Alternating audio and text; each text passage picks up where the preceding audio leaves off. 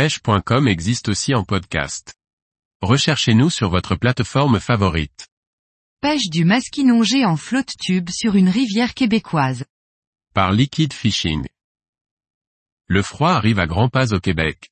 Avant que la rivière ne se transforme en patinoire, je me devais de faire une dernière session à la recherche du masquinongé, un poisson très similaire au brochet.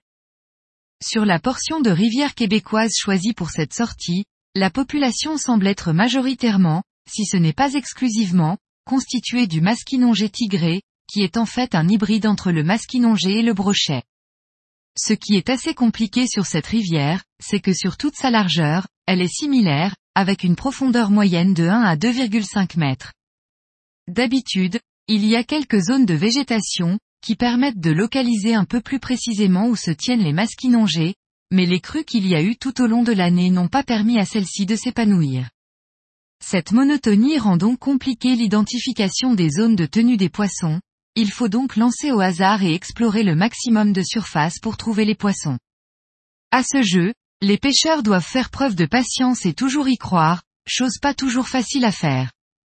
Le flotte tube, compte tenu du biotope pêché, est l'embarcation parfaite, car il permet d'explorer discrètement la rivière. La stratégie est de rester au centre de la rivière, pour ainsi pêcher les deux rives par alternance et couvrir toute la zone. Seul ou à plusieurs, cette stratégie est applicable et permet de maximiser ses chances de croiser des poissons. Après avoir pêché au leurre souple un bon moment, sans aucune touche, je décide de pêcher avec un glide bait dans une zone d'environ 1,5 à 2 mètres de profondeur.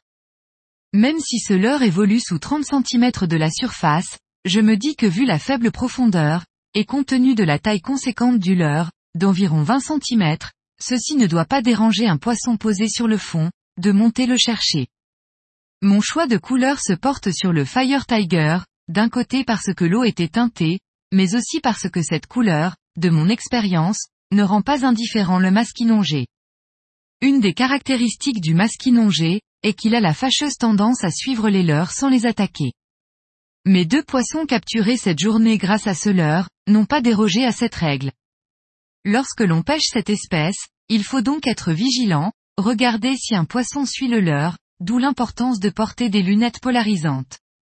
Si c'est le cas, avec un glide bait, comme la technique du figure eight est difficilement applicable avec ce leurre, je donne plein de petits coups de sion pour donner des accélérations successives au leurre, et le faire aller de droite à gauche rapidement.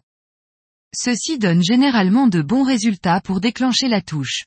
Cette technique est bien entendu adaptable sur le brochet, qui par moment adopte le même comportement. Dans ce cas, il faut prendre le réflexe d'accélérer l'animation, pour déclencher une attaque réflexe du carnassier.